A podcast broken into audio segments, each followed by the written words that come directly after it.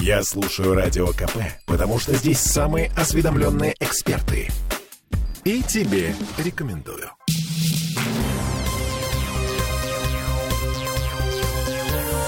Темы дня. А здесь у нас прекрасный Петербург будущего. Александр Беглов выступил с презентацией проекта бюджета в законодательном собрании. На самом деле в Смольном поменялась парадигма. Если раньше наши власти с гордостью говорили о том, что бюджет социальный, то теперь говорят, что это бюджет развития. В общем, мы вернулись в петербургскую студию радио «Комсомольская правда». Я Олеся Крупань. Я не понимаю сарказма.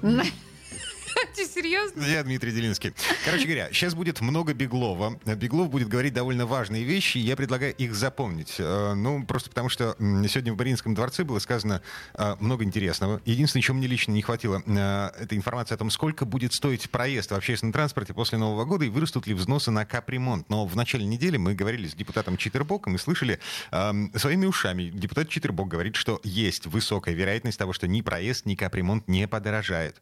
Но ясно это это будет ко второму чтению в середине ноября, а сейчас Беглов рисует наше будущее, ну, скажем так, в общих чертах, широкими мазками. Ну, вот, например, есть указ президента, по которому к 2024 году не менее 85% дорог в городах должны быть в нормативном состоянии. Сколько дорог в Петербурге сейчас не в нормативном состоянии, Беглов не сказал, но заявил, что в асфальт в ближайшие три года закатают 41 миллиард. Рублей. Окей. Еще около 63 миллиардов будет направлено на реконструкцию и строительство новых дорог. Будут продолжены работы по реконструкции Приморского и Петрозаводского шоссе, строительству транспортной развязки на пересечении Московского шоссе с Дунайским проспектом, Южной широтной магистрали и Южной улицы в Лахте. В 2022 году начнется строительство Шуваловского проспекта от Камышовой улицы до Планерной, реконструкция Зеленогорского шоссе, строительство Шкиперской развязки ЗСД. Я надеюсь, все уже пошутили про Петрозаводское шоссе. И планерное. Это, это так трогательно губернатор Петербурга. Да-да-да, поехали дальше. Еще город рассчитывает на деньги из федерального бюджета на строительство широтной скоростной магистрали. Э, загибаем пальцы, да. Так. Транспортной инфраструктуры Кронштадта. Э, третий палец пошел. Развязок в районе Поклонной горы. Четвертый съезда с трассы М11 в сторону аэропорта Пулково. Пятый на развитие железнодорожного узла. Шестой палец на строительство станции метро Кудрово. Шесть. Все. Шесть. Ну окей, о сроках господин Беглов ничего не сказал. Ну, Широкими мазками, как ты говорил, в общих чертах. А, далее транспортная реформа. Нам все-таки светит на будущий год изменение схемы маршрутов э, автобусов, э, троллейбусов, трамваев, слава богу, не поменяется. С апреля 2022 года город начнет переход на новую модель транспортного обслуживания населения. Сеть социальных маршрутов будет расширена и охватит все востребованные у горожан направления. Коммерческие маршруты ликвидируются. Петербуржцы смогут использовать льготные проездные на всех видах общественного транспорта. В течение следующих трех лет мы планируем выпустить на линии больше новых единиц техники, чем за предыдущие 10 лет.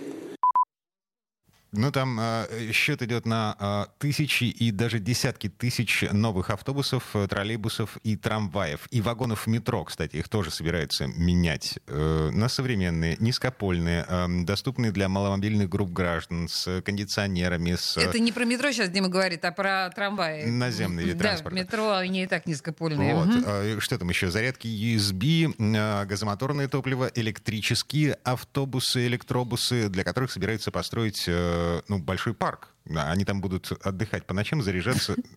Потрясающе. Что? Нет, ничего, я, господи, я верю и восхищаюсь. У меня слеза, видишь, скупая, сказать, что-то по щеке, не могу себя сдержать. Эм, не тем, могу что... верить, не, по, не могу поверить, что буду жить в таком прекрасном Петербурге будущего. Да, это все в связи с тем, что маршрутку, на которой Олеся Курпанина с Васькой добиралась на Петроградку, ее к чертовой матери, под нож. Да, это Транспортная правда. реформа. Да, еще одно, одна из коренных проблем Петербурга, ну, по версии Беглова, это очереди на жилье. Слушаем.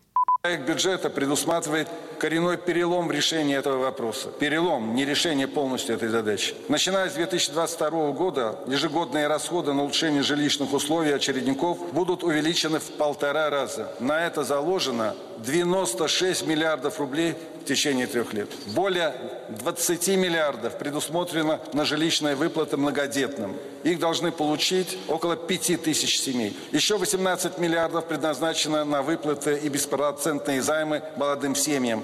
Их будет больше 8 тысяч. Наша цель в 2022 году ликвидировать накопившуюся очередь, именно очередь по этим льготным категориям. И в дальнейшем оказывать им содействие в год обращения. Аналогичную задачу планируем решить к 2024 году в отношении детей-сирот. Отдельно непростая задача расселения коммуналов. За три года 7 тысяч семей, которые достигли согласия на расселение, смогут разъехаться по отдельным квартирам. Город планирует выделить на решение этого вопроса 9 миллиардов 600 миллионов рублей. Таким образом будут расселены более 5 тысяч коммунальных квартир.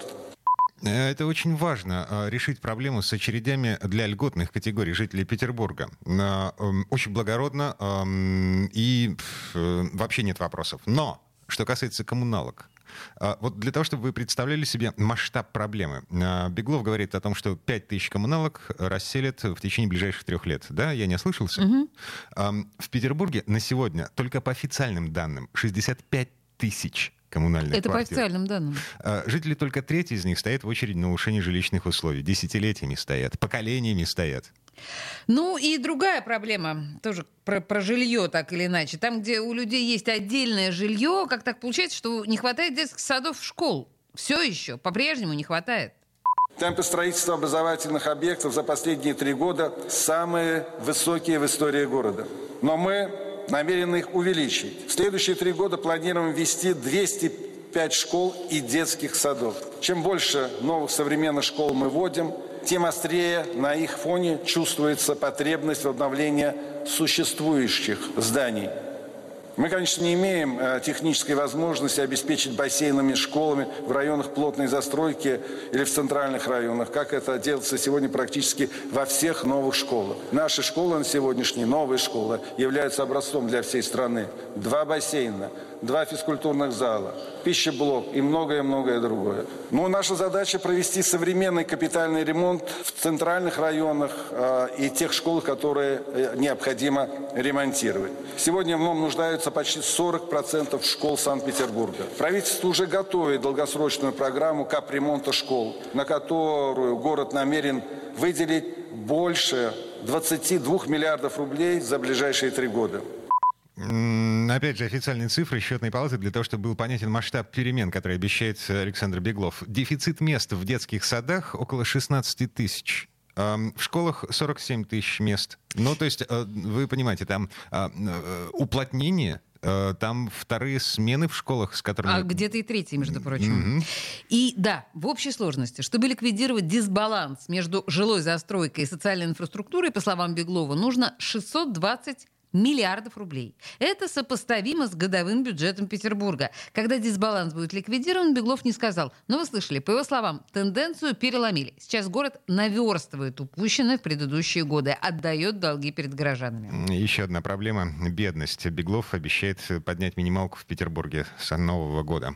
Повышению реальных доходов горожан и сокращению серых зарплат будет способствовать опережающий рост минимальной заработной платы. На 2021 год ее размер 19 650 рублей. В 2022 году считаю необходимым увеличить ее темпами выше инфляции до 21 500 рублей или на 9,5%. Но, а, тем не менее, денежные доходы ниже прожиточного минимума у нас сегодня а, жители Санкт-Петербурга, которые работают, а, составляют 6,4%. Если в целом по России это более 12%.